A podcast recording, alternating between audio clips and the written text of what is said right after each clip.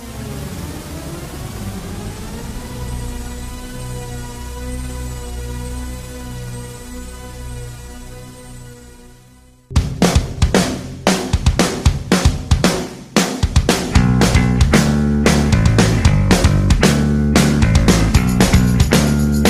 Olá, bem-vindo a mais um Locadora do Trash. Eu sou o João. Eu sou a DNB. Eu sou a Isa. E eu sou o Sérgio. E muito bem, muito bem, muito bem. Estamos de volta para mais um Locadora do Trash aqui no site Terror Mania, né? E dessa vez é, a gente voltou, né? Voltamos com, uma, com um programa que eu gosto muito, né? Com um especial que eu gosto muito, que é o especial de Horror Tapes, né? Ah, aqueles especiais que a gente indica. No caso, hoje vai ser dois filmes de uma década, né? Hoje vai ser da década de 2000. A gente já gravou do, da década de 80, de 60, né? Que eu lembro de cabeça, de 90 eu acho também. Mas a gente sempre tem aquele negócio de ter aquele revival, né? Então pode ser uma horror tape é, anos 80 volume 2 e por aí vai, né? Porque tem muito filme. E dessa vez a gente tá com a década favorita, né? De alguns participantes. Eu acho que a Dani, uh, década de 2000, é sua, sua década favorita de filmes, Meu Dani, também? momento. É, É eu, momento eu nasci em brilhar. 2000. É. Brincadeira. E, e a gente separou aqui, cada um separou dois filmes pra gente comentar, né? Mas antes a gente tá com o nosso Chegas aqui, né? Aquele cara que, que no último podcast que ele participou morreu atirando, né? Defendendo pânico. que é o Sérgio do Frequência Fantasma. E aí, Sérgio, tudo bem, cara? Como você tá? Fala João, fala Isa, Dani, tudo bem? Muito obrigado aí pelo convite mais uma vez. Estamos aí, né? É, eu já posso dizer que já me sinto em casa com os amigos, né? Então, mas de qualquer forma, sempre bom ser convidado para conversar aqui com vocês sobre filminhos de terror, né? Tudo, tudo bem, cara, tudo tranquilo, de boa. Eu vou cair atirando. Só não vou falar de pânico hoje, pra não falar que eu sou chato, né? Que a Dani já deu uma dica já, já no início aí. É melhor deixar quieto e puxar pra Já, outra. já Até- bateu a cota de pânico aqui nesse locador de já bateu a cota. É, eu acho que dos anos 2000 não tem tanta, tipo assim, tanta coisa tão maravilhosa, né, pra gente falar assim do Pânico, apesar de eu gostar, né, mas É, cara, eu. Assim, eu, eu acho que a gente já falou bastante de pânico e tal, mas é. A, a gente tem um episódio só sobre pânico. Acho que foi né, a, a vela no caixão. Já deu. Não vou mais falar, eu prometo. Mas é, valendo a pena. Mas bem, bom, o o Sérgio é do Frequência, né? Do Frequência do Fantasma. Esse podcast maravilhoso aí. E aí, Sérgio, o que, que você traz pra gente de novidade do Frequência aí? Porque da última vez você trouxe informações novas aí. E aí, cara, como você tá, cara? Como tá o Frequência, o projeto? Como tá? Então, cara, tá bem, tá ótimo, tá andando lá. Já deixo o, co- o convite aí pra todo mundo que estiver ouvindo, dá uma chegada lá no Spotify ou na sua plataforma preferida aí, dá uma pesquisada por Frequência Fantasma, porque lá também a gente fala de filmes de terror e agora também sobre games e literatura. E a gente tá indo mais ou menos porque agora é eu que vou editar esse episódio que eu tô que tá saindo agora e faz tempo que eu não edito, então tá horrível, tô muito lento pra poder fazer, mas em breve sai aí a gente conversando sobre Invocação do Mal. E já deixo aqui a minha decepção do ano. Fiquei muito decepcionado com Invocação do Mal 3. Ô, louco, cara, sério? Sério. Nossa, a gente, a gente. Não sei se você ouviu, o último que a gente gravou foi do. Tá na minha lista pra poder ouvir aqui. É, então, Porque eu, eu já imaginei que um cara que gostou de Freira deve ter adorado Invocação do Mal 3. Então eu tô, tô tentando me preparar psicologicamente pra ouvir. Ah, cara, você vai se surpreender. A gente, a gente- foi, foi unânime. Até participou o, o Harley, né, com um colega nosso também que participa do, do podcast do Brazuca e tal. Que ele, ele, assim, ele não, não é muito fã dos filmes do James Wan e tal, mas ele gostou desse daí, cara. Eu não sei porque você não. É, eu, eu tô curioso. Não, é não ter vai me dizer saúde, o né? porquê. Porque eu quero ouvir o programa, mas eu tô curioso pra saber o porquê você não gostou. Mas eu, eu Não, quero então, esperar. só pra resumir, é porque eu achei Uhum. um filme ok. E aí, Invocação do Mal não pode ser ok. Tem que ser bom pra caramba, cara. Porque o primeiro e o segundo foram muito bons, pô. O terceiro É. é, ok. Aí não, não pode, pô. Tem que ser muito bom. Mas enfim. Outro É, programa, bom. sei. Tá, pode deixar. Bom, mas beleza. Bom, depois dessa revelação aqui chocante do Sérgio, é, vamos então só para nossos, pros nossos recadinhos e a gente já volta.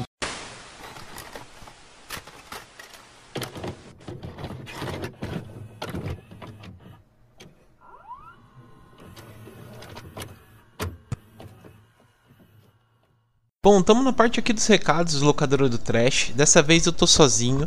vou passar alguns recados que vocês já conhecem, mas é sempre bom relembrar, né? O seguinte, as nossas redes sociais. A gente está tanto no Facebook quanto no Instagram, no Twitter, através do arroba que é o Terrormania666, né? Então lá vocês acompanham todas as novidades que a gente posta, né? Informações, podcasts, resenhas. Tá tudo através de lá, né?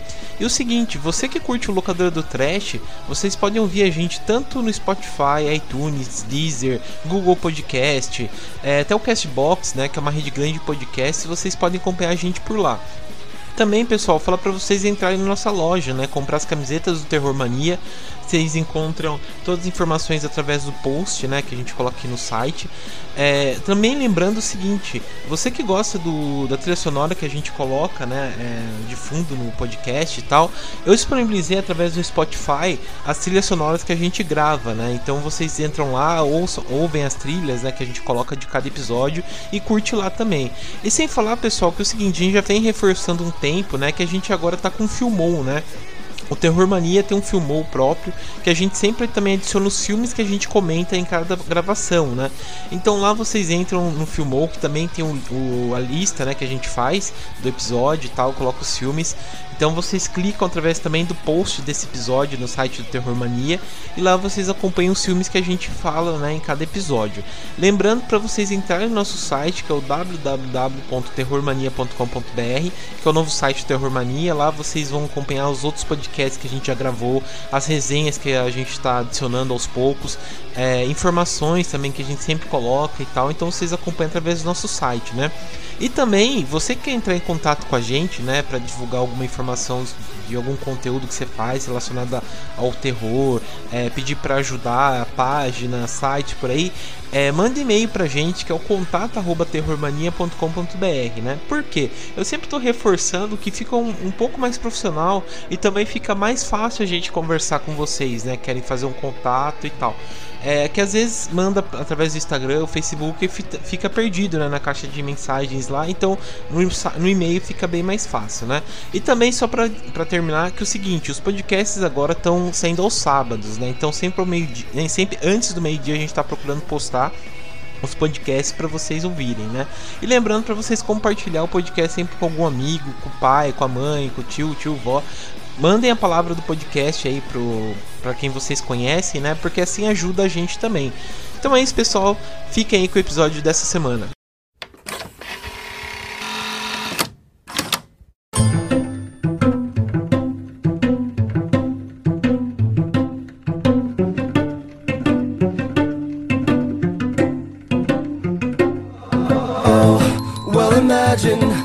Bom, pessoal, então estamos de volta. Vamos então falar um pouco, né, sobre, sobre esse especial que a gente faz, né? A gente sempre recomenda filmes. E esse aqui acho que é um especial porque a gente vai falar de cada década e tal, né? Esse é o Horror Tape, que acho que vocês já estão acostumados a ouvir. A gente vai falar aqui hoje especialmente os filmes dos anos 2000, né? Então tem muita coisa. Acho que cada um separou o que gosta e tal. E, e vamos vendo, né? Vamos explorando.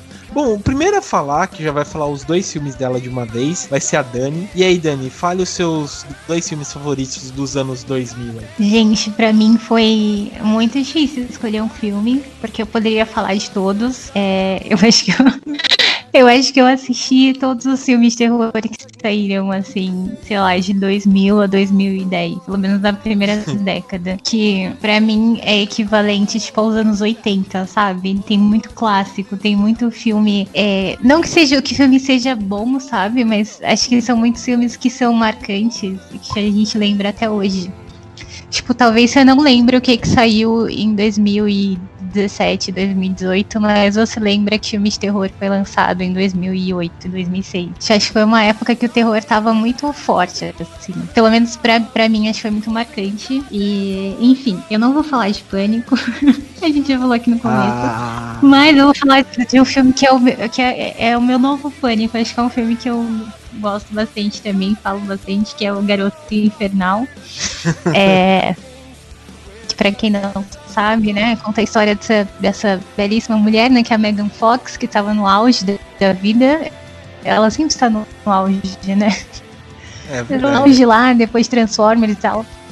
E aí ela fez esse filme, enfim, ela é a personagem principal, ela acaba é, sendo possuída pelo demônio e ela literalmente come as pessoas, assim, ela se alimenta de comer as pessoas.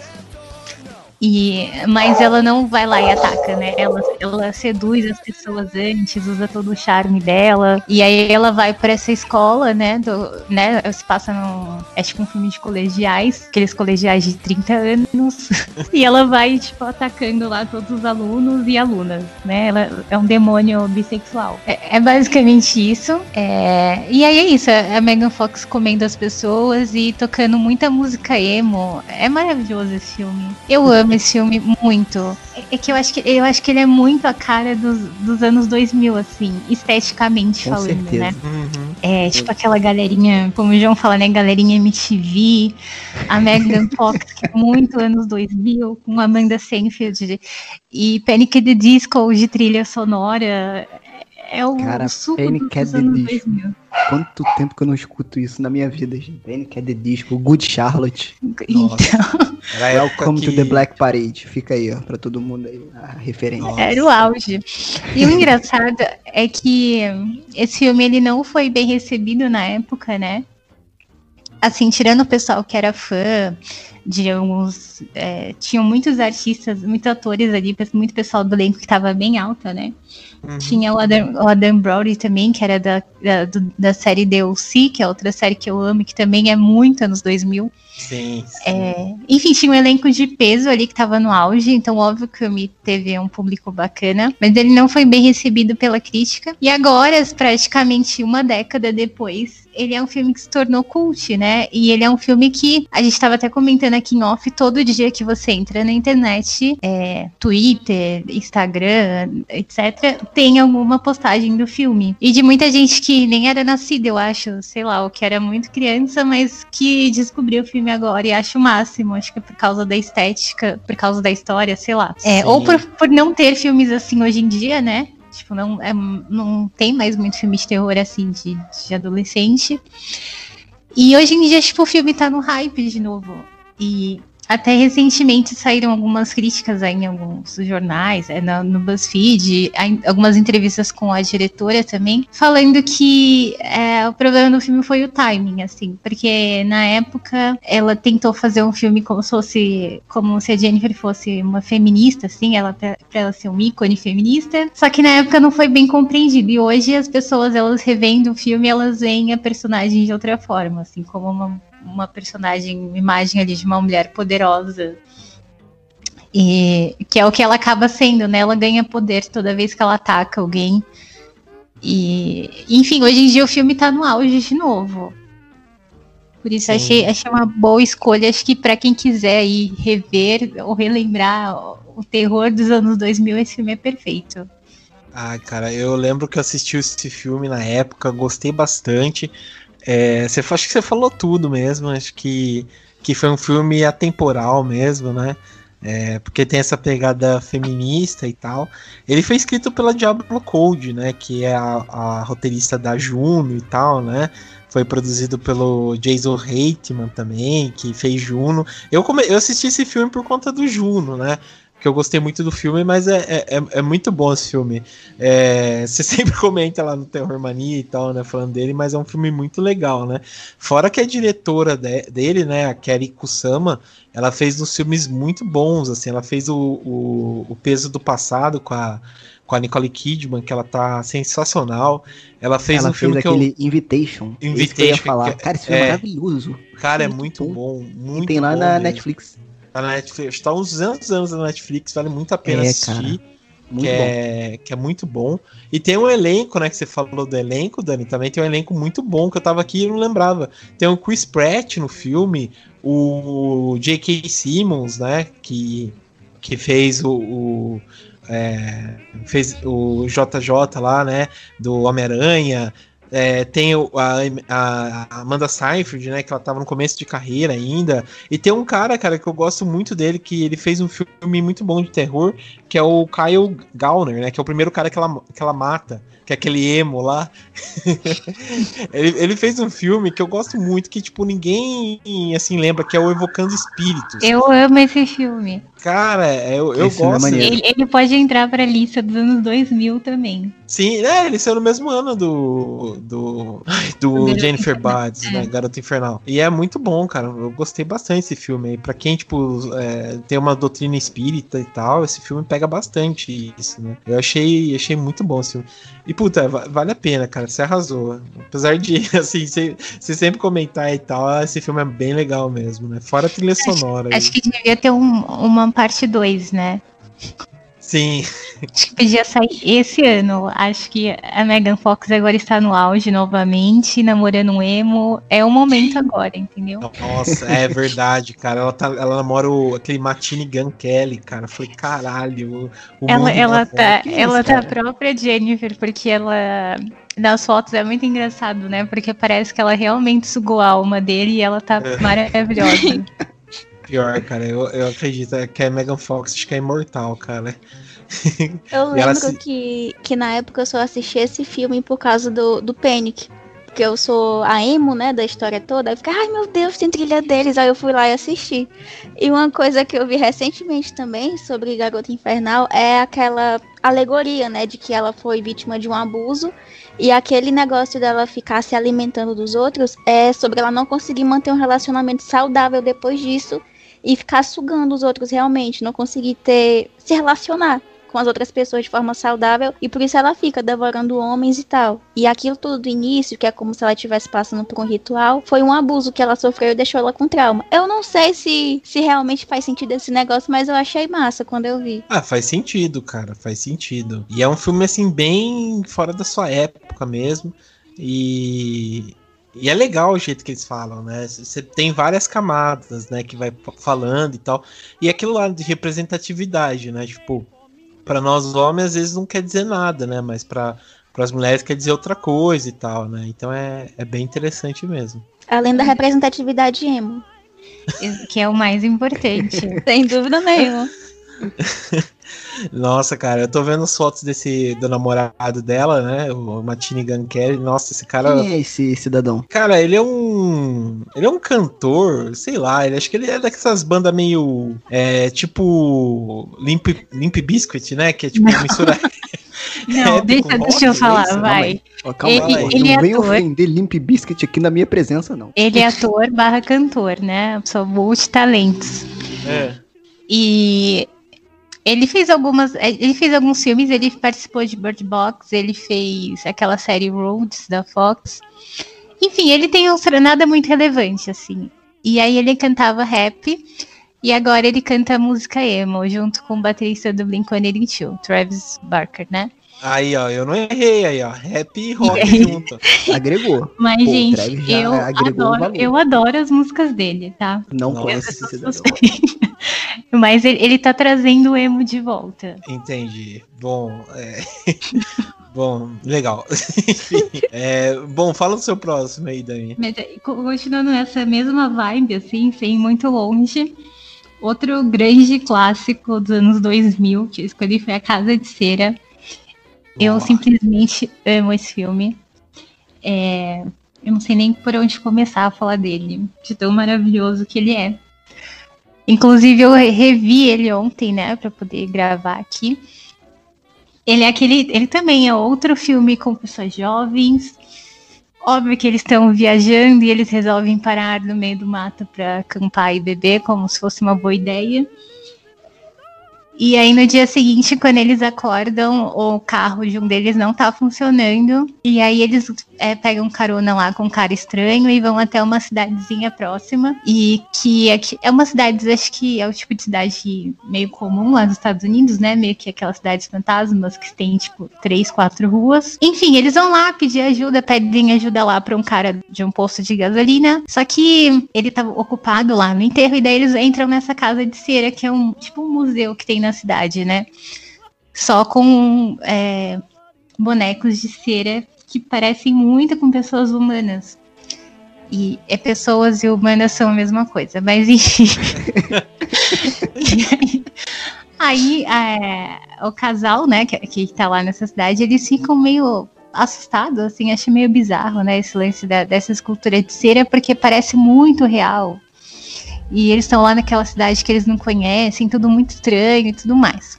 Mas beleza, eles vão lá depois, é, saem desse museu, vão para casa desse cara para pegar o, os equipamentos lá para consertar o carro. E eles descobrem que esse cara é um assassino. E ele quer matar as pessoas para usar elas de molde, né? Então as pessoas lá de cera do museu eram, eram pessoas de verdade. Enfim, a história do filme é essa. Aí esse grupinho de jovens fica tentando fugir desse cara e tá ele e o irmão dele que tentam é, raptar essas pessoas para transformá-las em bonecos de cera para colocar no museu. Enfim, esse filme é maravilhoso porque para começo de conversa tem a Paris Hilton no elenco. Nada, nada é mais anos 2000 do que a Paris Hilton. Pode crer. Tipo, nada ela, ela é tá mais viva ainda essa mulher? tá, Tá. viva e bilionária. Ah, tá. E Nunca ela mais revelou, falar. ela revelou que ela não é burra. Ela só finge que ela é burra. Mas tudo bem. Tem, tem tanta gente que fala isso. Porra. É verdade. Esse é um assunto muito. A gente podia, eu podia fazer um podcast da Paris Hilton, mas enfim. Eu acho maravilhoso ela estar no elenco desse filme, porque acho que isso só poderia acontecer nos anos 2000, tipo, acho que isso nunca mais vai acontecer. E aí a gente tem ela, a gente tem a Elisha, Elisha Cuthbert, que é do, daquele filme Um Show de Vizinha, que também é outro clássico dos anos 2000. Sim, sim. Tem o Chad Michael Murray, que ele é do On Tree Hill, que é outra série, né, série Lances da Vida, que também é super anos 2000. Tem o Jared é, Pada- Padalecki, eu não sei Jared Padalecki. Não sei se é assim o sobrenome, que é da, da série é, é, Supernatural, né? Enfim, eles pegaram, tipo, todo mundo que tava no auge dos anos 2000, assim, de, atores jovens, colocaram num filme só. E o filme foi um sucesso, né? Na época ele, ele acabou entrando, assim, pra lista do, dos filmes de terror com a maior bilheteria de todos os tempos. É, não em primeiro lugar, tá? Mas ele tava ali no, no top 10, ele teve uma bilheteria super alta. É, ele teve uma recepção muito boa da crítica, tipo, foi um filme que fez muito sucesso, acho que pegou todo mundo de surpresa. Porque realmente, apesar de ser uma história que a gente meio que já viu, é um filme muito redondinho, assim, o suspense é muito legal. É, é a história que tem começo, meio e fim. É, não é um filme tão óbvio assim, você não sabe direito o que vai acontecer. Eu acho que eles você fica preso ali, tipo, na primeira hora do filme e você ainda não sabe direito. Você sabe que eles vão virar cera, mas você não sabe direito como é que vai acontecer aquilo.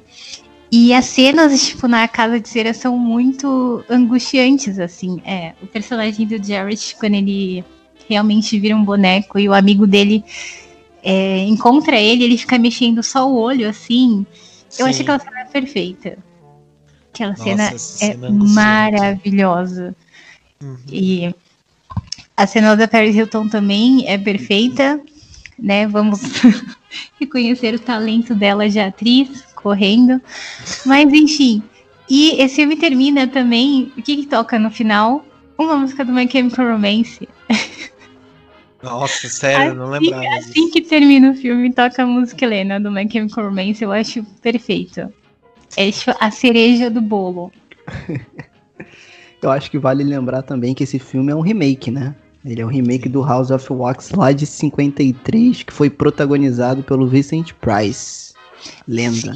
É, mas apesar que de ser um remake, eles não. Assim, é são filmes diferentes, né? É uma releitura, né? Dá pra assim. assistir os dois, que você vai ver que há algumas semelhanças, mas são filmes completamente diferentes um do outro. Sim, sim. Quero, quero deixar aqui que eu fiquei muito assustado quando fui no Museu de Cera, só que de Petrópolis, tá? Aqui no Rio. Que realmente assusta. Eu queria ir naquele lá. Cuidado, do- que pode ser aí no Rio, pode ser pessoa de verdade também. né? Eu não duvido aí do Rio de eu não duvido, não. Aqui Eu- no Rio, minha filha, eu não duvido. Eu queria ver aquele lá do, do padre lá que eles entrevistaram, que o cara fez. Não sei, acho que era um artista, alguma coisa assim. Que eles Ah, entrevistaram. Eu lembro. É, no- é- nossa, é bizarro, assustador. Esse é o tipo de, de entretenimento que eu não encaro. O Museu de É. Cera. Não, é, porque tem a, a mesma vibe de boneco, sabe? Aí eu fico, hum, acho que não. E é caro, tem um- hein? É caro pra ver um É. boneco feio pra cacete. Eu acho que o mais legal é o ET do filme ET, porque aí também não tem como, né? Que é só fazer um bicho lá todo amassado e tu já, já, já dá pra, pra reconhecer o ET. Mas o Michael Jackson do Museu de Cera de Petrópolis é triste, cara. É bem triste. É o verdadeiro horror. Você tem que ter o dom mesmo pra fazer, porque senão é, é complicado, né? Porque isso é uma coisa muito bizarra mesmo, né? Mas, puta, a Casa de Cera, cara, eu. Nossa, você, você tirou várias lembranças, assim. Porque eu, eu lembro que, que o filme te estourou é, por conta da.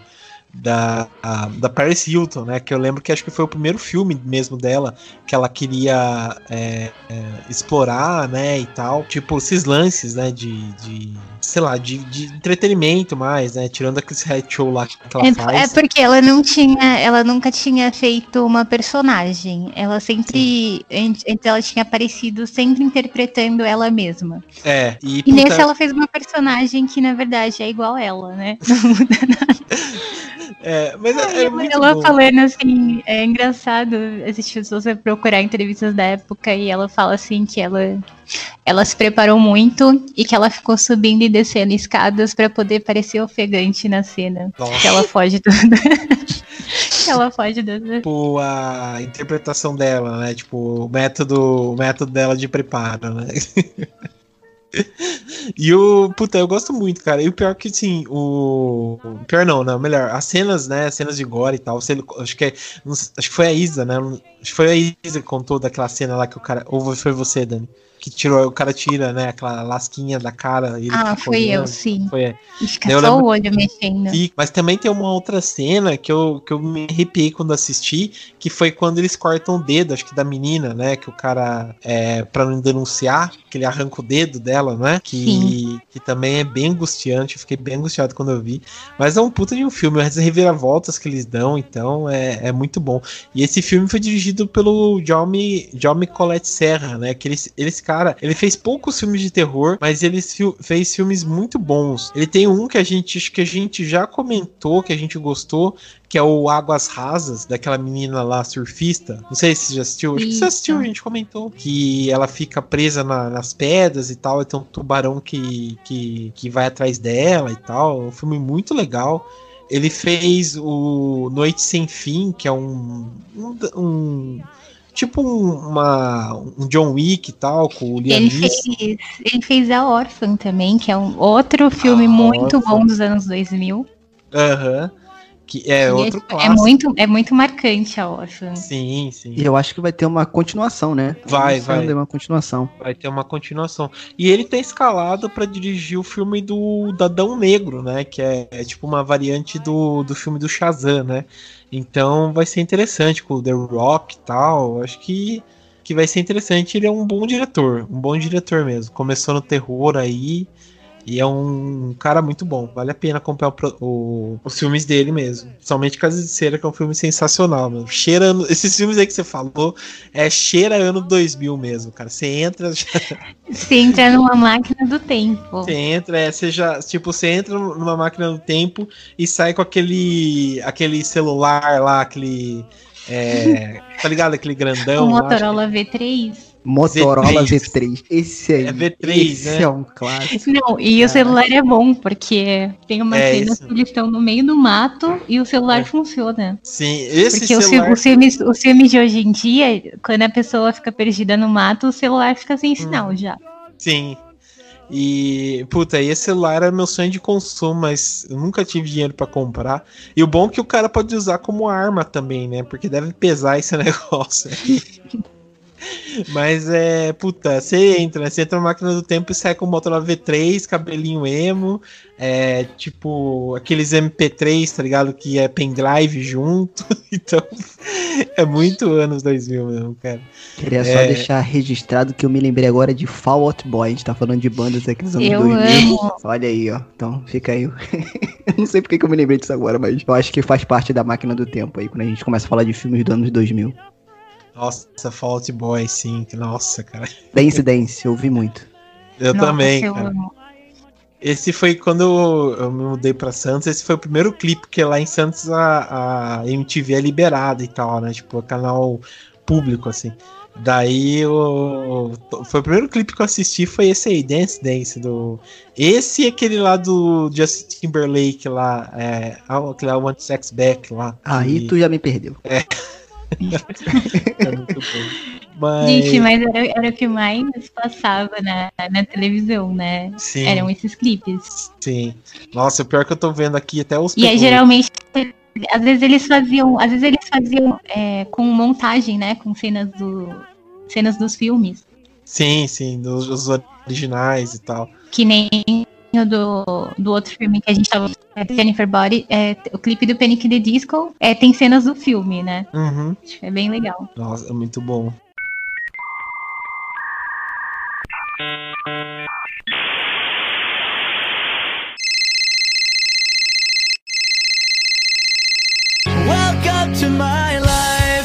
Sérgio, puxa os seus então aí. Beleza, cara. Então, eu vou começar aqui com um que, cara, quando, quando, quando você me chamou para poder gravar, eu falei, cara, filme dos anos 2000. Vamos lá, porque eu não me lembrava de nenhum. E aí, quando eu comecei a ouvir, aí, claro que eu fui fazer uma pesquisa profunda, né? Como? Joguei no Google, filme de terror anos 2000.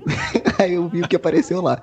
Aí eu comecei a me lembrar. Falei, cara, tem muito filme legal dos anos 2000 que eu não sabia que tinha saído nos anos 2000. Para mim, ou era antes, ou foi um pouco depois Né? E aí, um deles que me chamou a atenção, que eu me caguei todo quando eu fui assistir no cinema, foi o quarto 1408, cara. Esse uhum. filme, cara, esse filme deu um cagaço quando eu fui no, no, no, quando eu fui no cinema, porque tudo colaborou. Foi uma sessão muito à noite, que não tinha muitas pessoas, então ficou aquele clima de tensão mesmo. É, e, cara, que filme legal, cara. Filme muito bacana. Não conheço o trabalho desse diretor aqui, tá? Que é o Michael Hamstrom, sei lá, que deve ser um nome sueco, enfim, não, não sei. É, mas tá? Ele tem aí o nosso queridíssimo John Cusack, que eu adoro o John Cusack, muita gente fala mal dele, gosto muito do John Cusack, gosto dele atuando em, em a, alguns filmes, e basicamente ele é um escritor, né, que tem um background aí, provavelmente de um drama familiar, alguma coisa do tipo, e que ele escreve sobre lugares assombrados, né, só que ao mesmo tempo que ele escreve e conta a história desse, desses lugares, ele meio que desmistifica essas histórias. Então ele é meio que um escritor escritor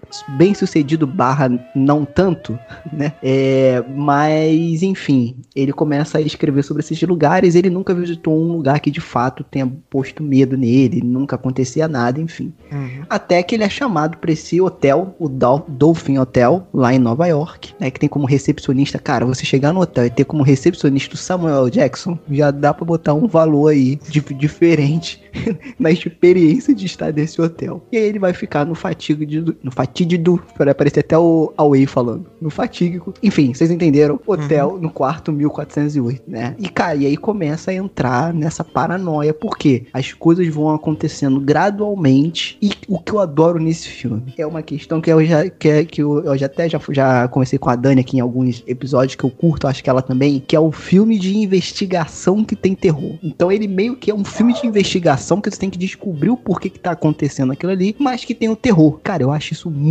legal, porque esse filme tem várias teorias que o cara tá no inferno, que o cara é um alcoólatra, que o cara é, sei lá, que tem relação com a Divina Comédia do Dante, entendeu? Então, tipo assim, tem umas teorias muito legais e o filme ele é assustador pra época. Eu não sei se hoje eu não assisti, faz um tempo que eu não assisto. Acredito que ele funcione porque ele é mais um terror psicológico, né? Mas algumas sequências ali de terror, não sei se funcionaria tão bem hoje, né? Mas assim, no fundo, como eu gosto do filme, eu acho que sim. E eu acho que vale muito a pena quem não assistiu assistir. Um filme de 2007, cara. E, e, e o que eu acho legal, só para finalizar, é que o filme, a grande parte do filme é no John Cusack e nele no quarto. Então isso é muito legal, porque não tem muitas locações assim, né? Só mais no início e no final. Depois é só ali, as coisas começam a acontecer ali. E os, os efeitos foram bem bacanas pra época, enfim. Tem várias cenas de susto, um terror psicológico muito legal, misturado com drama, que vale muito a pena assistir, na minha humilde opinião. Não sei o que, que vocês acham. Cara, eu simplesmente amo esse filme. Amo de paixão mesmo. Eu, eu, eu lembro que, tipo assim, eu, eu não fui assistir no cinema. Eu assisti no, no DVD ainda, na, na extinta locadora do Trash. Eu lembro que eu aluguei lá, eu assisti. E, puta, é, é muito bom, cara. Eu, eu, eu, gostei muito. A primeira vez que eu assisti, fiquei arrepiado, somente com as reviravoltas que eles dão, né? É, os sinais alternativos. Eu lembro que eu aluguei no DVD, tinha os dois sinais alternativos, né, do filme. É um que fala que ele realmente saiu do quarto, né? Já dando spoiler, e outro fala que ele ainda tá no quarto, né? Então é, é, é, muito bom, cara. Eu adoro esse filme. E o, o, o, conto também, depois de um tempo eu comprei o, o livro, né? Que é um, faz parte de um conto do Stephen King, né? Então, é eu livro... soube ontem quando eu tava pesquisando. Eu, é. eu não sabia que era baseado no conto do, do King, cara. Muito, muito legal. Sim, sim. E é, o, é um livro que chama Tudo é Eventual, né? É, são vários contos que ele faz. É, acho que tem um, o, o Cigarette Burns e tal. Tem o, o a sala de autópsia 4, que esse, esse, esse trecho é muito, muito é, agonizante, que é tipo um cara que ele é mordido por uma cobra, daí ele tá meio que paralisado, daí eles vão fazer uma autópsia nele, sabe? E ele tá vivo ainda, né? E ele tenta de todas as formas dizer que tá vivo e tal, né? Mas é interessante, vale a pena assistir que esse. bizarro, maneiro, sabia não. É, esse, esse conto aí é muito bom, cara. Esse contos aí é muito bom. Eu gosto muito mais dos contos do, do Steve King, às vezes, do que os próprios livros inteiros dele, né? Mas polêmica. Mas, puta, eu adoro esse filme, cara. Eu adoro esse filme. O John Cusack é um cara que eu gosto muito, apesar de todo mundo meter pau nele, falar que ele, que ele é um cara é, de um papel só e tal, mas eu gosto muito desse filme dele. E, puta, boa escolha, cara. Samuel Jackson também. É, é Não, e o, e o, pior é que o final. A gente pode dar o spoiler do filme aqui? O do final? Claro, cara, claro. Pode é porque já assim. faz um tempinho, né? Porque assim, o, no, no, no final ele sai de tudo sai do quarto, está felizes para sempre. Porém, quando ele se muda lá para um lugar específico, ele leva, acaba levando o gravador em que ele levava para os lugares também para gravar algum, algum evento paranormal, alguma coisa do tipo. E aí, quando ele vai tocar, está tocando partes do que de fato aconteceu lá da loucura dele. Uhum. E aí deixa aberto se de fato aquilo ali foi uma loucura, se aconteceu mesmo, enfim. Esse final é destruidor. É muito legal porque toca e acaba o filme, tela preta, vai embora e dorme com essa. E tem uma outra questão que o John Cusack, ele tem a cara de sofrimento, ele tem a cara de triste, sofrido, né? Então no final do filme você tá sofrido com ele, você tá ali destruído com o cara. E quando toca a fita e tu vê que tem essa possibilidade de ser real, cara, você sai do filme muito mal, cara. E é muito legal porque você compra o personagem sofrido do John Cusack. Então por isso que eu acho isso. que ele encaixou perfeitamente para esse papel, porque esse cara passa literalmente pelo inferno naquele quarto lá.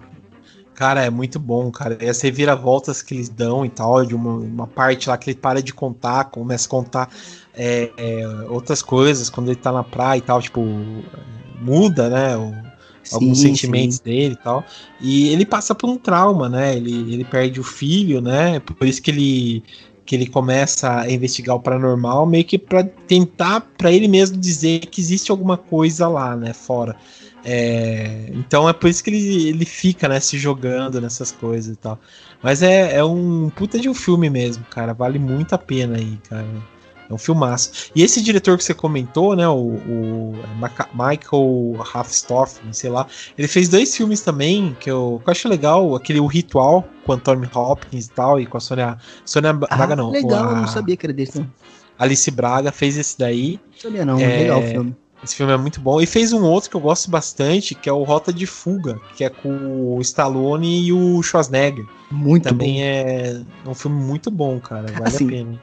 João, muito é. bom. Não sei se é muito bom, mas assim, eu curto os dois. Então ver os dois juntos para mim já é ótimo. Não, precisa nem ser bom o filme. Só tá os dois juntos ali já tá ótimo já. Ah, mas o pior mas que eu vi é. Que... No, no, no, cinema esse filme, Rota de Fuga. É, eu, eu, eu, assisti no. Baixei, na verdade, mas eu, eu gostei bastante, cara. Tem o Fim Vicente também, o Fim uhum. Vincent Donofrio e tal, né?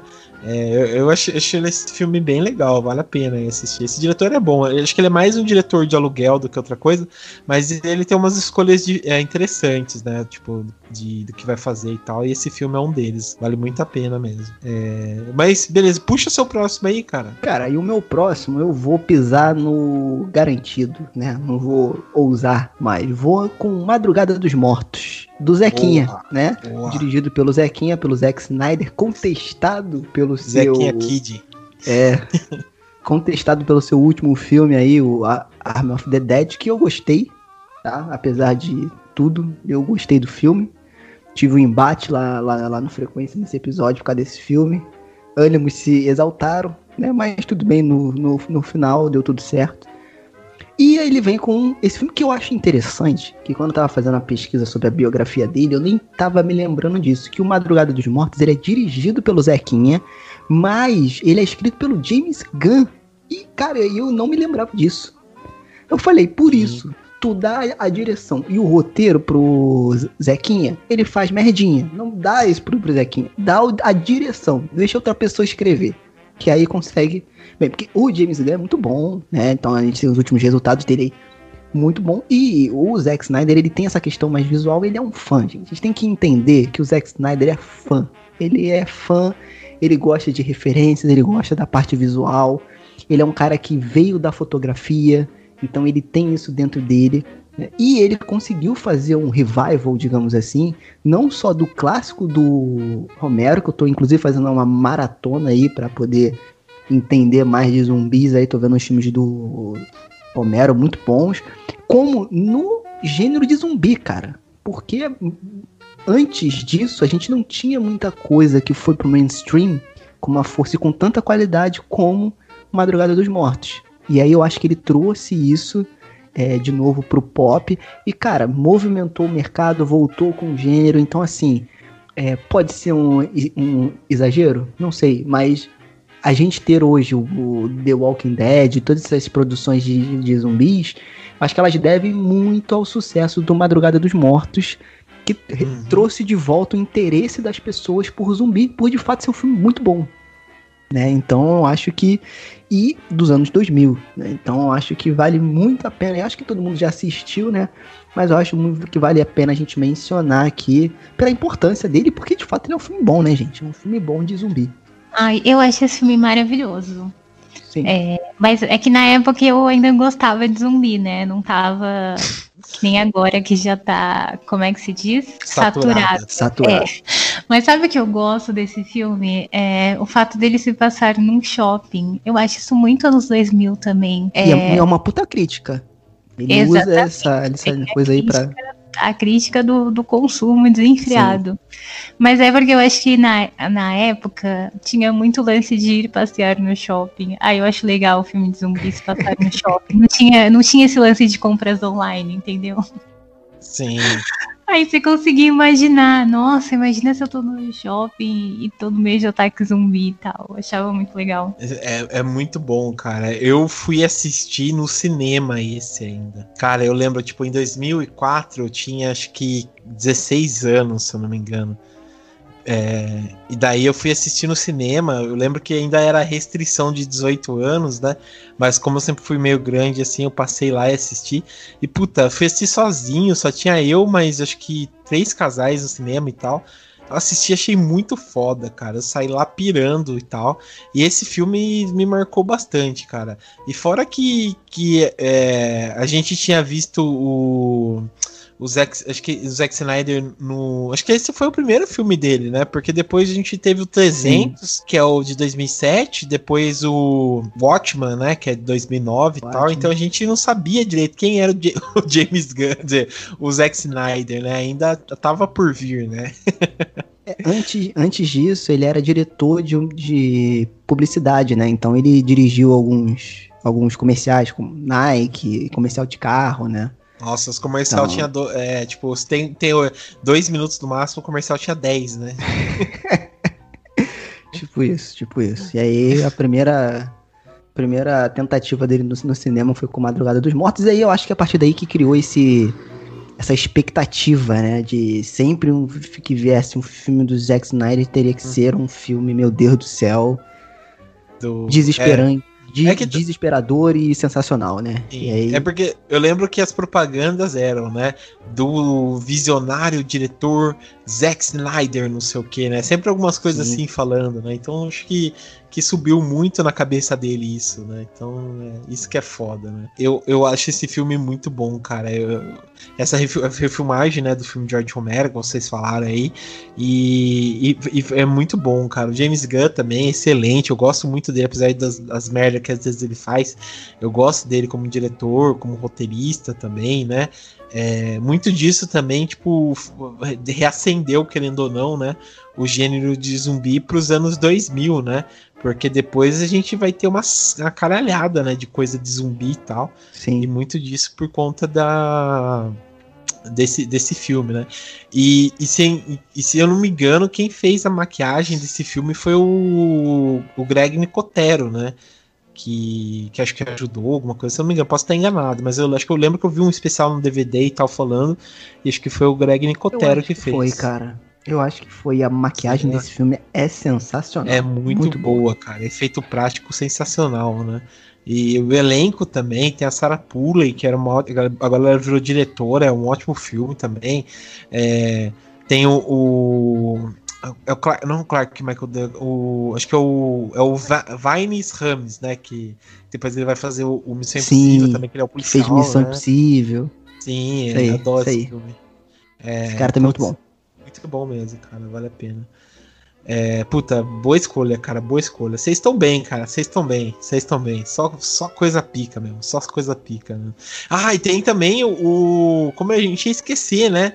Tem o, o, o Ken Forley, né? Que faz especial. Porque no, no, no outro, no original, ele participa, né? Como sendo um dos policiais também, né? Do, do filme. Ah, sim, E pode aqui crer, com ele certeza. faz o, o, o pastor, né? Porque tem um personagem lá que ele fica assim TV e tal. Daí no- o pastor fala assim, né? Ah, quando. Frase clássica, né? Quando o inferno estiver cheio, os mortos caminharão sobre a terra, né? Puta, sinistro, cara. Sinistro, Muito maneiro. filme, muito maneiro. Valeu a pena. Ah, é. Beleza.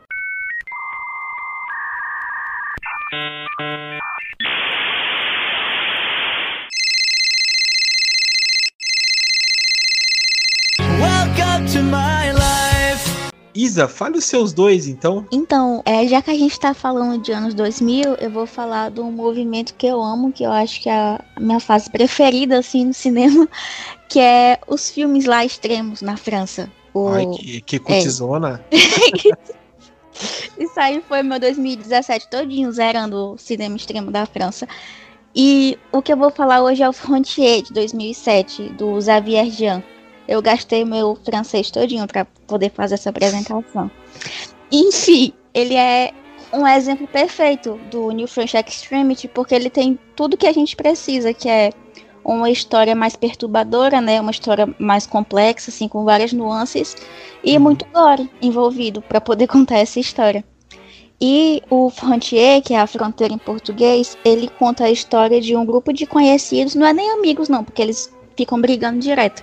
É um grupo de conhecidos que realizam um assalto, porque uma das moças desse grupo, ela tá grávida e ela quer realizar um aborto na Holanda, porque é ilegal na França e eles tocam esse dinheiro para essa viagem. E nisso a gente vê que eles são bandidos, que eles são violentos. E enquanto está acontecendo isso, tá um caos na França por conta da, da eleição do Nicolas Sarkozy. E tá aquele caos na rua, e manifestação, e briga, e tiro para todo lado. E eles estão nessa fuga. Só Uhum. que durante essa fuga, o irmão dela, que é a moça, que é a Yasmin, ele leva um tiro. Na, nisso rompe lá o grupo. Porque tem gente que quer deixar ele no hospital, só que vão descobrir que eles estão fazendo coisa errada.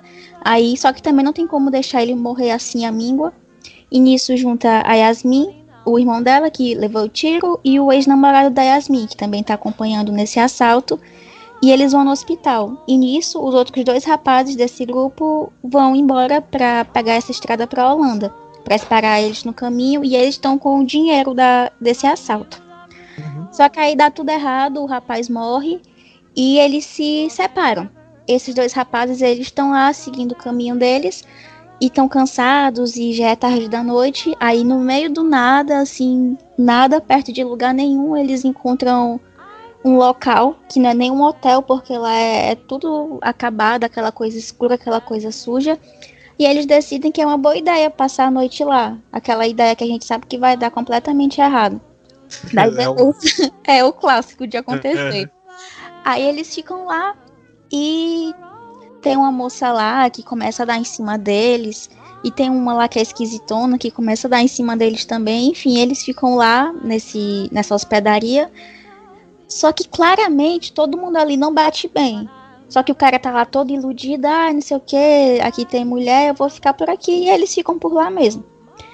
Daí tudo dá errado, né? E a gente descobre o que é que tava acontecendo. É, esse filme ele é bem gráfico mesmo. Ele não poupa. Ele não poupa o espectador e tudo acontece na sua frente. Tu, tudo que você tem de ver, assim, de gore no filme tem nesse daqui. Continuando a história, porque eu vou acabar dando muito spoiler, mas acontece. Daí eles descobrem, né, que eles estão lá meio que fugidos e com dinheiro.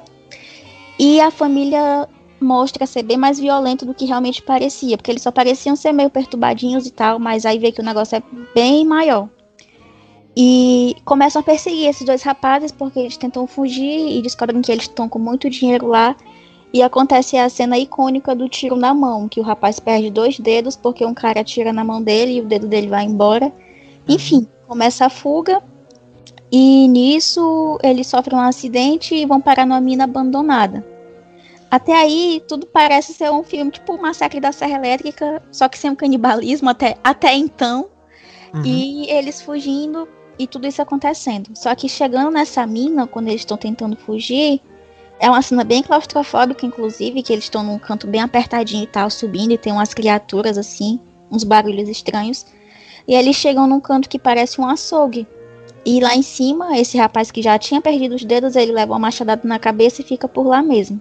Eita. É, aí até então tem esses dois amigos que já estão lá nesse canto e os outros dois estão vindo do hospital, que foi o rapaz que morreu. E eles não sabem onde um tá e onde o outro tá, até porque tá esse caos imenso. E eles acabam parando nesse mesmo hotel, entre aspas, né? Porque não é um hotel. Onde estavam hospedados esses outros rapazes. Lá eles já percebem que tem uma coisa estranha. Mas beleza. A essa altura do campeonato, o rapaz da machadada já tá lá pendurado de cabeça para baixo, coitado, e o outro tá lá fugindo. E aí o casal que chegou lá depois descobre, né, que tem uma coisa muito errada, encontram o amigo dele lá pendurado, é uma cena terrível, e eles tentam lá fugir a todo custo. Só que nessa tentativa de fuga, nessa loucura, eles acabam sendo pegos, e agora que o filme fica pesado. é, o primeiro rapaz, dando um resumão, né, para poder ficar alguma coisa para as pessoas assistirem. todo mundo morre no final das contas, quase todo mundo, na verdade. Eita. O rapaz que tinha sobrevivido, o coitado é cozido vivo a vapor, e é uma cena que dá, dá muita agonia, porque ele tá lá sendo cozido a vapor e desesperado, gritando. E todo mundo já conhece que é uma família imensa, imensa, e todo mundo muito estranho. E tem umas referências muito massas, assim, de outros filmes. Inclusive o Massacre da Serra Elétrica, que tem uma cena que parece muito com aquele jantar icônico, que tem aquele senhorzinho que parece que não tá mais vivo, mas tá. E, enfim, e tem umas referências também ao albergue, tanto em uns personagens que se veste igualzinho o cara do albergue, Uhum. quanto uma cena que vai vir depois, que daqui a pouquinho eu falo. Enfim, eles são capturados e vai morrendo de um por um das formas mais violentas possíveis. Só que a moça, a que estava indo fazer esse procedimento na Holanda, eles decidem que vão ficar com ela. Daí ela descobre que eles são uma família de nazistas e querem manter a raça ariana e estão procurando por uma pessoa para dar continuidade na família. Nossa, que lá todo mundo é parente consanguíneo, aí por isso que o pessoal é meio esquisitão, sabe? Uhum. E eles queriam que viesse sangue novo pra lá pra poder dar continuidade nessa família.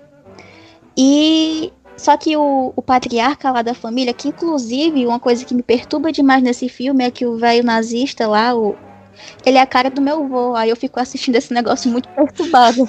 Porque, porque parece. Aí eu fico, meu Deus. Aí, enfim, ele, ele quer que a moça fique lá porque não, não aparecem muitas mulheres por lá. Só que ele odeia, porque ela tem o cabelo cacheado, o cabelo escuro, aí manda cortar o cabelo da coitada, enfim, é um caos. Mas, resumindo, porque eu tô, eu tô me estendendo muito nessa história. Em resumo, é muito sangue, porque nessas tentativas de fuga e de pegar um, é, tentar pegar o outro, e a gente descobre que eles são nazistas e são canibais também, e o açougue que tem lá em cima é um monte de carne de pessoas que eles vão ficar consumindo ao longo do tempo. É muita coisa ruim acontecendo ao mesmo tempo, você fica sem saber. E você descobre que, na verdade, teria sido muito melhor se eles tivessem ficado lá na França e tivessem sido presos do que passar por isso tudo. E também tem o fator de que, desde o início, a gente sabe que eles não são mocinhos, né? Porque eles estão lá, eles assaltaram e eles bateram em pessoas e atiraram em pessoas. Só que eles estão nessa situação. Aí tem aquele aquela questão se você se compadece deles ou se você acha que eles estão errados.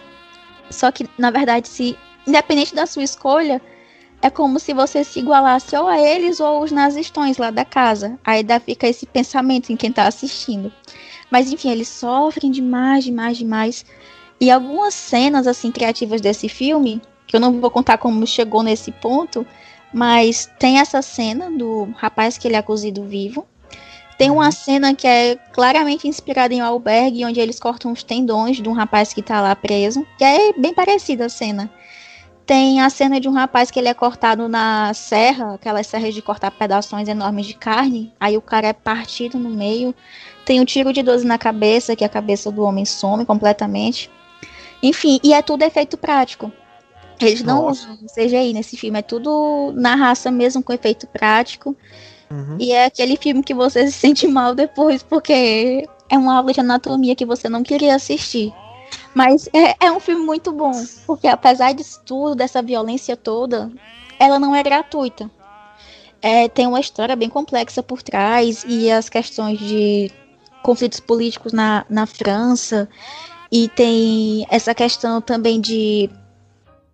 Até do nazismo mesmo, né? O nome que é fronteira, mas dá a entender esse sentimento de segregação que tem até com as pessoas que estão indo lá buscar refúgio na França. Uhum. Tem, é, tem muitas, muitas formas que a gente pode abordar e interpretar esse filme. Mas assim, apesar de tudo e de ser uma história complexa e tal, é uma experiência divertida. Porque é tudo tão rápido, é tudo tão visceral que você se prende ali e passa muito rápido. É um filme que passa muito rápido, apesar do, da carga dele, sabe? Entendi. E assim, e eu amo esse filme. Esse aqui eu já perdi quantas vezes eu já assisti ele e vale muito a pena. Esse aqui eu indico de verdade. Entendi. Putz, parece ser muito bom. Eu já ouvi falar bastante dessa produção, é, somente dessa, dessa onda aí do New New Extreme, né? É, eu, eu tenho um pouco de problema com os filmes deles e tal. Os filmes que, todos os filmes que eu assisti do New Extreme eh, francês aí, eu não gostei, na verdade. Mas eu, eu quero assistir esse daí. Eu já ouvi falarem muito bem desse daqui, desse aí A Fronteira.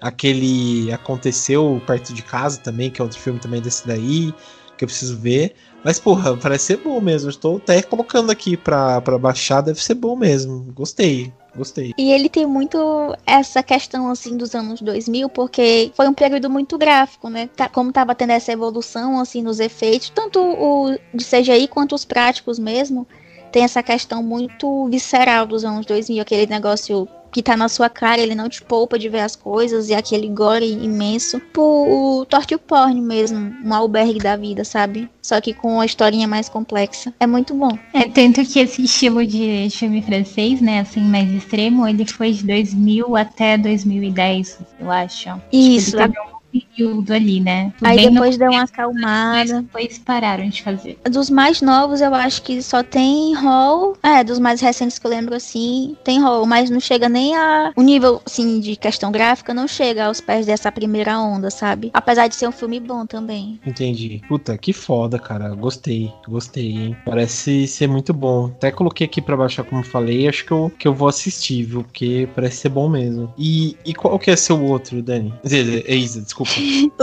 O meu segundo filme, ele é um pouquinho mais leve que esse, mas não muito. É Entes Queridos, de 2009, que é um filme australiano e foi dirigido pelo Sean Byrne. Byrne. É, meu sotaque não, não dá muito certo. Enfim, é, é um filme também bem gráfico, só que ele não se leva tão a sério quanto Frontier. Porque ele já tem essa cara meio, ah, ensino médio e baile e pessoas emo. Ele já tem mais essa pegada também. No início, você não dá muito por esse filme, porque ele parece que vai ser uma coisa meio bobinha e tal, mas o negócio vai ficando bem doentio. O início do filme ele mostra um acidente de um rapaz que tá lá de boa conversando com o pai dele, e aí eles acabam batendo o carro, que ele tá aprendendo.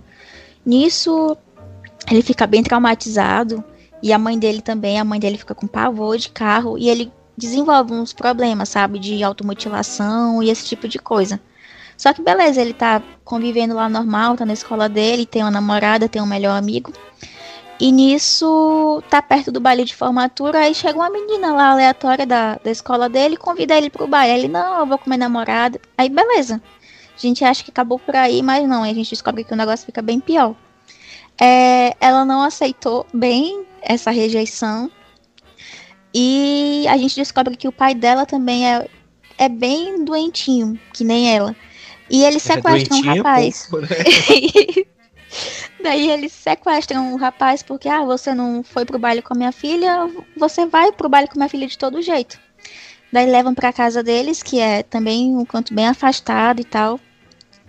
E uma coisa que eu acho massa nesse filme, por ele ser australiano, é a paisagem é bem diferente do que a gente tá acostumada. Aí tem uns canyons, umas coisas assim que eu não, pelo menos eu não tenho muito costume de ver em filme. É uma coisa meio deserto, sabe? Mas ao mesmo tempo tem muita vegetação. Enfim, eu acho massa porque dá um clima diferente. É, prosseguindo, eles levam o rapaz lá para essa casa e ele sofre todo tipo de coisa possível. Daí a gente vai descobrindo que lá ninguém bate bem da cabeça e eles organizaram um baile dentro da casa e eles prenderam o rapaz para ele não sair, ele tem que ficar lá. E esse Uhum. filme ele tem umas cenas bem pesadas. Aí tem são duas histórias ocorrendo em paralelo. Tem ele, a gente vê o que ele tá passando dentro dessa casa e em outro lado a gente vê o amigo dele, que tá de boa lá curtindo a noite do bar. Inclusive foi bem desnecessário porque ele, ele e a outra menina que aparece na história, eles estão lá só pra ser alívio cômico. Mas é bom, porque dá esse ar de anos 2000. Mas eles são só alívio cômico mesmo. E a gente também vê a, a questão da investigação, que não é muito aprofundada, mas tá lá também. Que a mãe dele, a namorada dele e um policial em busca de, de alguma notícia de onde ele tá Uhum. apesar de ter sido só uma noite de sumiço. Aí, alguns do- das torturas que ele passa lá nessa casa, é, ele é preso, né, na cadeira. Tem uma cena muito nojenta que ele, a menina bebe leite de um copo e, e diz pra ele fazer xixi dentro do copo, é terrível. E dão uma injeção de desinfetante no pescoço dele. Eu não sei como ele sobreviveu, na verdade, porque esse menino sofreu absurdos. Ele, ele, desculpa interromper, ele também, tipo, é... Ai, tem aquele negócio lá que faz na cabeça lá. lobotomia. Lobotomia também. né? É, e não aconteceu nada. Ele, tipo, de boa, lobotomizaram o cara e ele, ah, ok, eu posso correr, eu posso dirigir. Não aconteceu nada com ele. Mas ele sofreu muito. É, e tem uma coisinha que é muito legal, que tem um link do início do filme pra quando a gente começa a entender o que tá acontecendo, que é a marca registrada dela lá com os rapazes que ela leva pra essa casa, que é entalhar as iniciais deles no, no peito da pessoa. No início a gente tem uma ceninha de relance também. Enfim, ele sofre muito. Ele é- sofre essa lobotomia também, que, na- que não adianta de nada, porque não acontece nada com ele. É, ele tem os pés presos no chão por uma faquinha de mesa, que o cara tem que ficar martelando e martelando, porque a faquinha de mesa não- tem ponta, não tem nada. A tortura, muitas delas acontecem off-screen, mas ainda assim é um negócio que impacta, sabe? Por mais que seja um filme que tem esse alívio cômico bem presente, essas cenas de tortura do rapaz é um negócio que acaba impactando um pouquinho.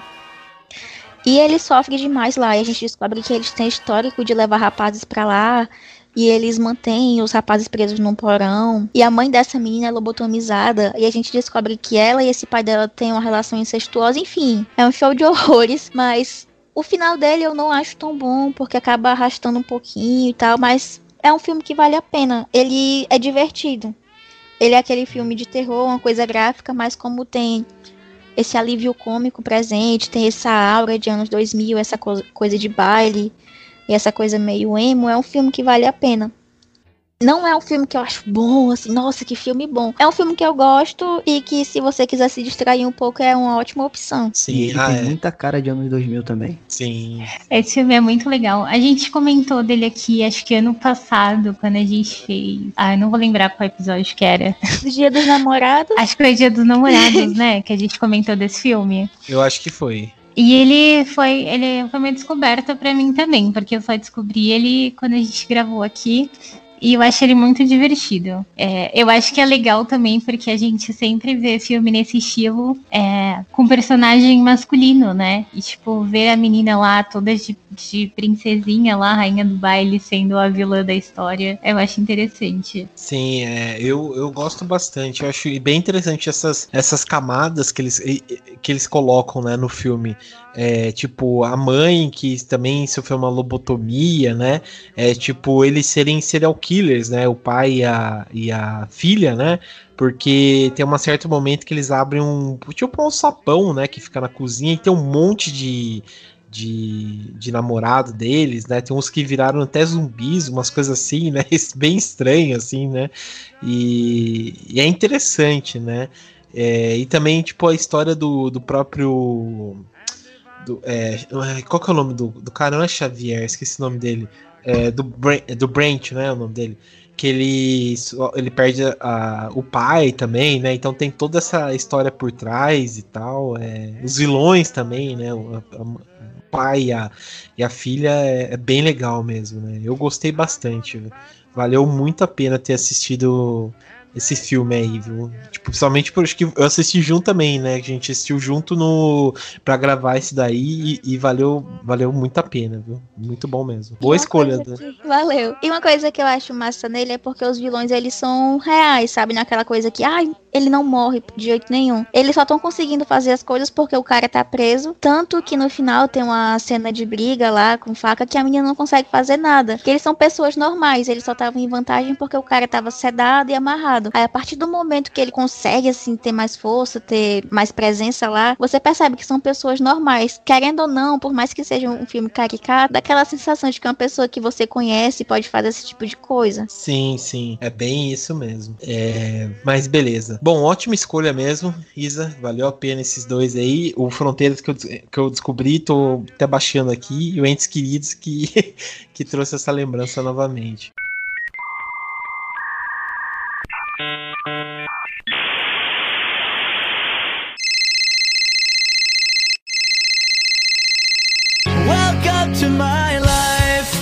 É, bom, vou falar o- os dois meus então pra encerrar. É, eu peguei acho que dois, um- dois que estavam bem alternativinhos assim, é, que é o Coisa Ruim, primeiro, que é de 2006, que é um filme português.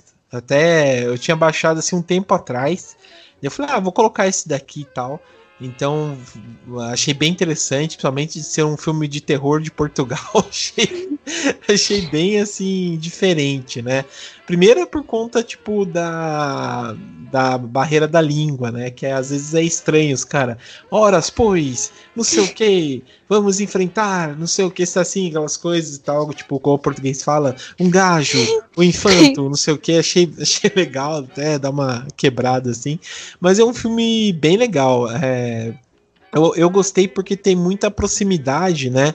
Com, com o nosso com o nosso tipo folclore popular religioso, né? Então, por exemplo, o filme no caso é ambientado tipo num exorcismo, né? Então, tem muitas muitas coisas tipo ritual do exorcismo, essas coisas que é parecido conosco, né? Tipo, de fazer roda de oração, de do padre abençoar a casa, aquelas coisas e tal que foge um pouco às vezes de filmes, sei lá, europeus, tipo, é, com uma língua anglo-saxão, tipo, ou coisa americana e tal. Então tem uma proximidade muito, muito é, perto da gente, né?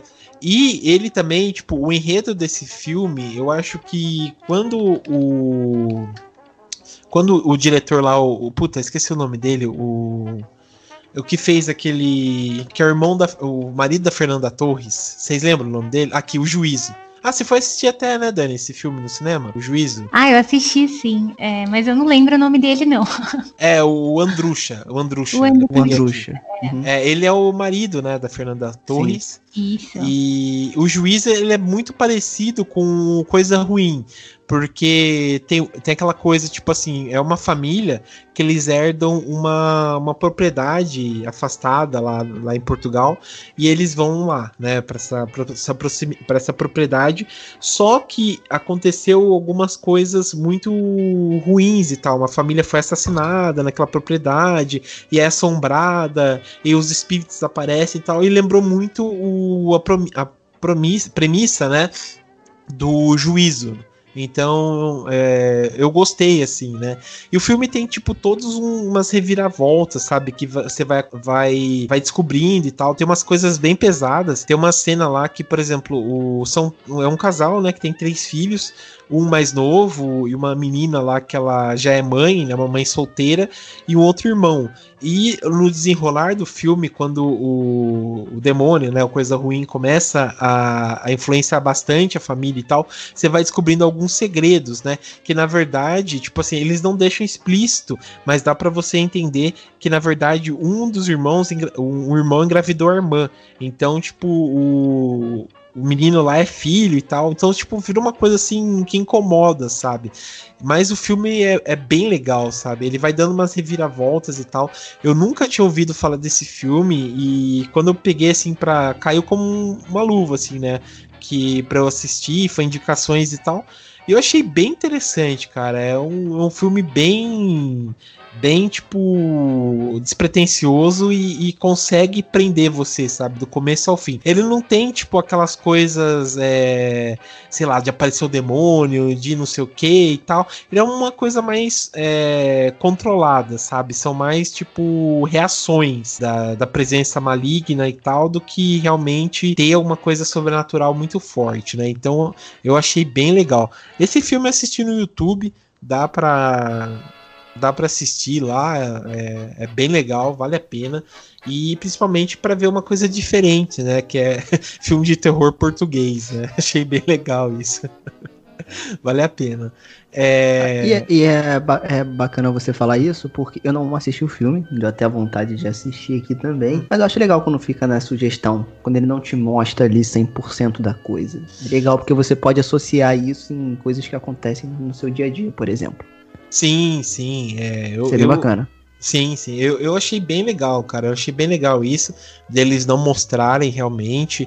É, é mais ligado, por exemplo, com superstição, é, algumas coisas assim, sabe? Do que realmente mostrar a presença do maligno, sabe? E algumas, no final, é, realmente, tipo, fica um pouco mais explícito, mas o tipo de mostrar o poder dele, sabe? Então, tipo, é, é porta batendo, é vidro que cai e tal, então daí aparece mesmo, né? Mas a história em si eu achei bem legal.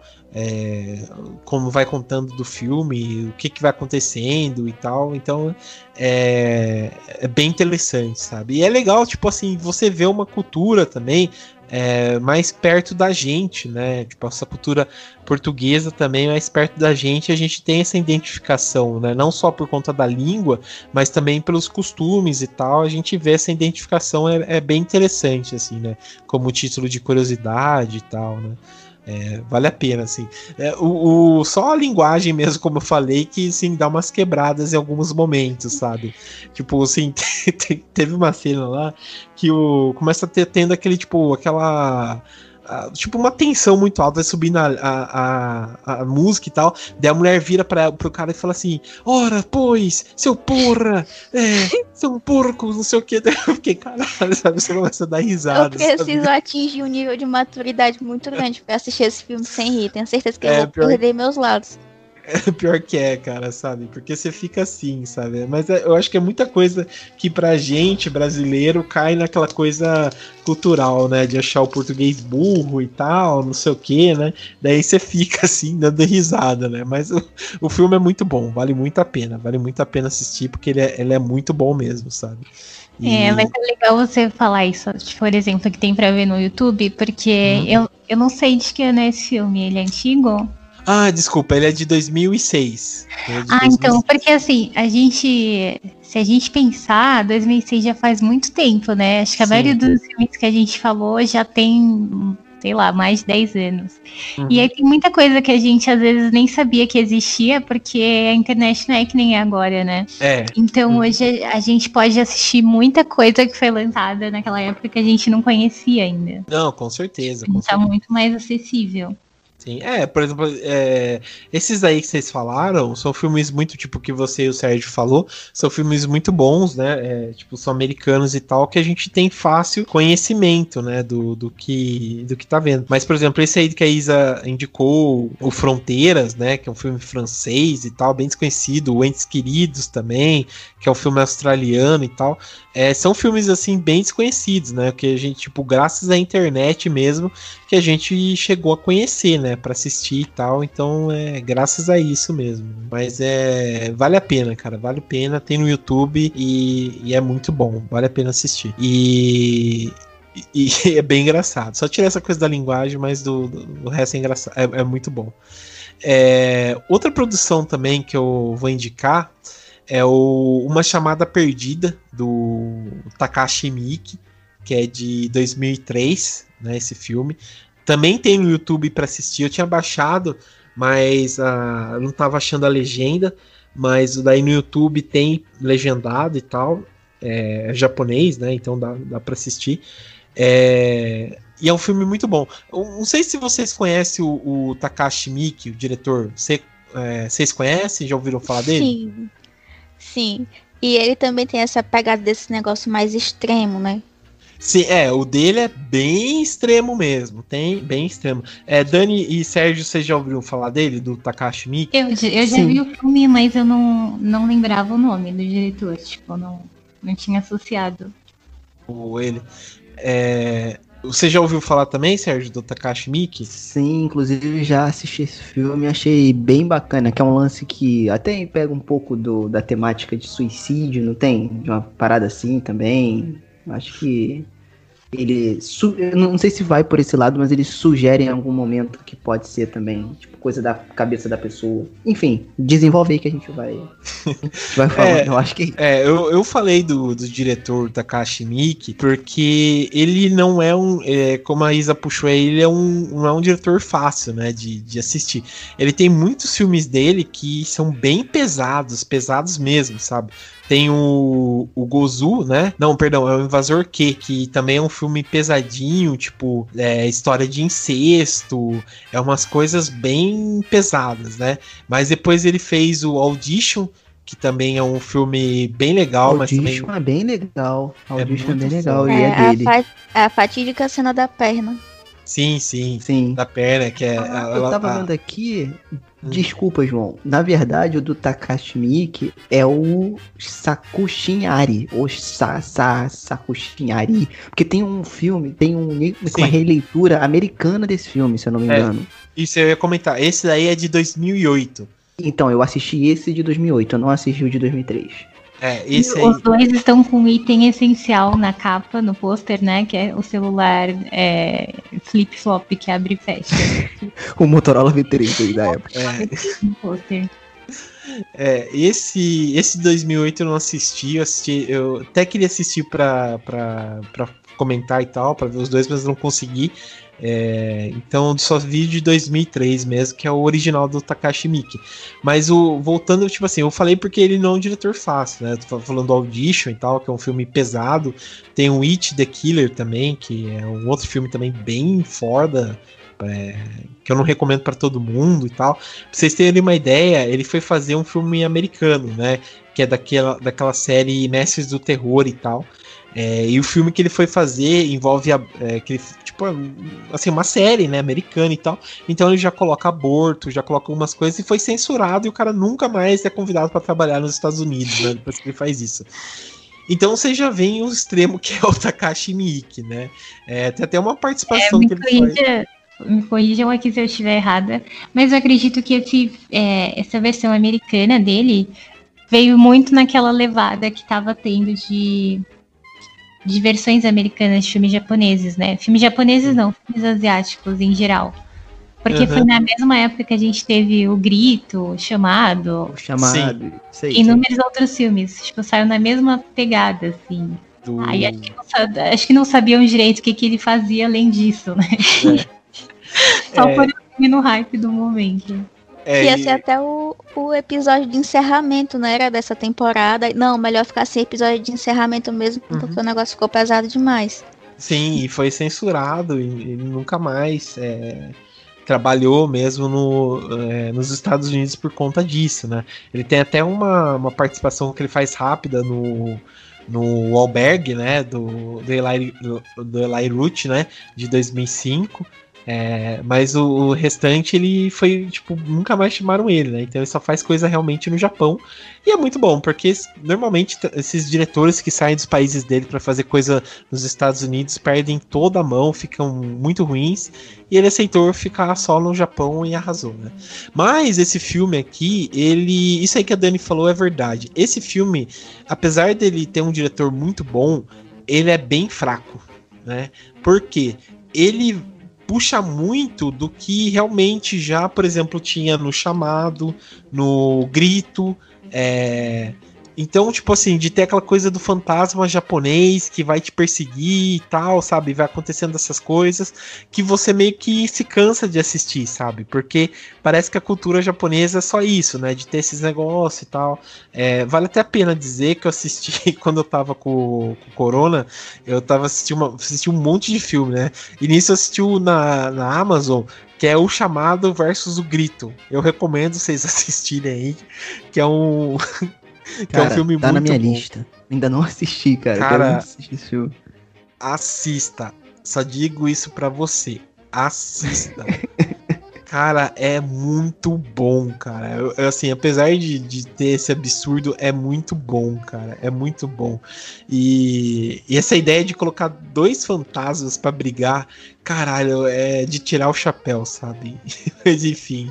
Então, mas esse filme, ele, ele peca muito por isso, né? Eu acho que por conta, talvez seja por conta que a gente já assistiu milhares de filmes, é, sei lá, japoneses que passam com esse negócio do de ter um fantasma é, da menina, do menino que foi morto, não sei o que, e volta e tem aquela coisa toda. Então fica um pouco cansativo. Mas é, o que salva, na verdade, são as cenas um pouco mais de gore, por conta que o Takashi Miike consegue fazer muito bem feito essas cenas. Tem uma cena lá que, tipo, a, uma menina ela começa a receber a ligação e tal no celular e ela começa a se desmembrar toda, né? Quebrar os ossos dela mesmo, o corpo e tal. Ela vai meio que fazer uma, uma dança assim, e cada coisa que ela vai fazendo vai quebrando um osso e tal. É, é bem gráfico e bem é, marcante, assim, né? Mas a história do filme é o seguinte: é, a gente tem a, a Yuri, a Yumi, né? Que ela, ela tá, tipo, já na faculdade e tal, né? E um dia ela tá numa roda de amigos com uma, uma roda de amigos e uma ami- amiga dela recebe uma chamada é, do celular dela mesmo, tipo, amanhã. Falando assim, ah, é, eu tô te ligando e tal, porque é, aconteceu isso e tal. Daí ela dá um grito e some. Elas acham estranho isso, né? Tipo, ah, ela recebeu uma chamada dela mesmo, acho que foi um erro, não sei o quê. E quando. Depois passa, né? Mas daí dá a data, né? Tipo, dá no dia seguinte, o mesmo horário, e acontece aquilo lá e a menina morre de um jeito bem é, estranho, né? Daí vai tendo um mistério por conta disso, do que vai acontecendo, e tudo gira em torno do, do celular, realmente, né? É igual a Dani falou, tipo, esse, esse moto. Como é que é? Moto Z3, V3, sei lá, que aparece aí e vai acontecendo tudo em forma do. por conta do celular e tal. Só que em certo momento acontece, tipo, uma outra reviravolta. Porque a, a atriz principal, a Yumi, ela começa a ter flashbacks da infância dela e vai contando um pouco. Assim, uma história de uma menina e tal, que sofre abusos da mãe e tal. Daí você vai entrando em várias coisas e tal. Só que isso fica cansativo, porque ao mesmo tempo a gente tem essa, essa coisa sobrenatural do, do que tá acontecendo, tipo, de receber essa ligação. Depois tem uma amiga dela que some é, e, tipo, elas começam a procurar. E nisso aparece o par romântico dela no filme. Daí começa outra coisa, sabe? Depois entra esse negócio, esse mistério da, da irmã que, que aparece, dessa menina. Então, tipo, fica quatro coisas ao mesmo tempo no filme e chega a ser cansativo. Sabe? De você ver e tal, você não consegue mais acompanhar assim. O filme tem uma hora e cinquenta, né? O que fica um tempo até que razoável para você conseguir desenvolver algumas coisas. Só que no final é, é, é, estranho, porque é o seguinte, ela começa a ter esse, esse, essa coisa de aparecer depois o fantasma da, da menina, né? E depois você descobre que esse fantasma na, da menina é na verdade a irmã dela mais velha, que era uma, uma, uma filha da putinha, porque ela aprontava com ela que era criança, ainda bebê, não tinha uma, uma uma ideia, né, do, do que estava acontecendo, né? Então tinha uma memória feita e vai acontecendo tudo isso, né? Esse ciclo de violência, até que a mãe, na verdade, é, pega a irmã mais velha judiando da menina e ela fala assim: "Ah, eu sabia que era você que estava aprontando, fazendo isso e tal". E a menina tipo tem asma, né? E ela começa a sofrer uma crise muito forte de asma e a mãe tipo fecha a porta e tira a bombinha dela para ela morrer eu fico, caralho, velho, que crueldade, né? E vai acontecendo tudo isso, né? Com, com no filme, né? Então fica uma coisa, são um monte de coisas que vão acontecendo para um final meio que é, a gente já meio que tá vacinado por conta desses filmes japoneses, né? Tipo Grito, Chamado, por aí vai. Então meio que a gente vai vendo que tipo é alguma coisa que sofreu uma morte muito violenta, que vai voltar para se vingar e tá tendo mortes e tal. Então você meio que, que já se cansa disso, né? Mas tirando isso, ele é um filme legal até pela direção do Takashi Miike, que é muito boa, pelas cenas de gore também que são boas. O mistério que em certos momentos te pega, mas depois se solta, mas depois pega de novo. Mas é um filme bem legal. Ele tem completo no YouTube para assistir, vale muito a pena. É, é de 2003 e, e, e é muito bom. É, não sei se, se vocês já assistiram, acho que vocês já só viram o de 2008. Mas o esse aí é, é, é, muito bom, vale bastante a pena assistir. Esse daí eu não conheço, mas eu fiquei com muita vontade de assistir. E só um parênteses, quando falou daquela cena da, da menina que ficou se desmontando e os ossos quebrando, eu não sei se no estado de vocês também tinha isso, mas aqui no Ceará era direto que eram. Assim que falou isso, veio na minha mente o comercial do Calcitran B12, que era um remédio para osteoporose, aí ficou passando em looping. do cara se desmontando assim? Isso, porque era o comercial do pessoal quebrando os ossos, aí, ah, não sei o que, osteoporose, toma esse remédio. Aí ficou passando em looping na minha cabeça depois disso. Nossa, que comercial que é, é Aqui só tem só o do ômega 3. Toma ômega 3, não sei o que. Essa mulher, gente, não dá. É um péssimo marketing. Péssimo marketing essa mulher a senhora caía da escada e se quebrava. Ah, se ela tivesse tomado tal remédio, ela não tinha se quebrado. Aí começa. Nossa, né? Tipo, os caras vendem esse aí de osteoporose como se fosse, sei lá, uma tipo, você ganhar superpoderes, né? Você cai e sai voando, né? Qualquer pessoa que cai de uma escada tomando ou não remédio vai se machucar, cara. Pô, e aí no Nordeste as propagandas eram bem mais foda do que aqui no Sudeste, né? Deus o livre, cara. Aqui a gente tinha, sei lá, o, a, a mulher aí do.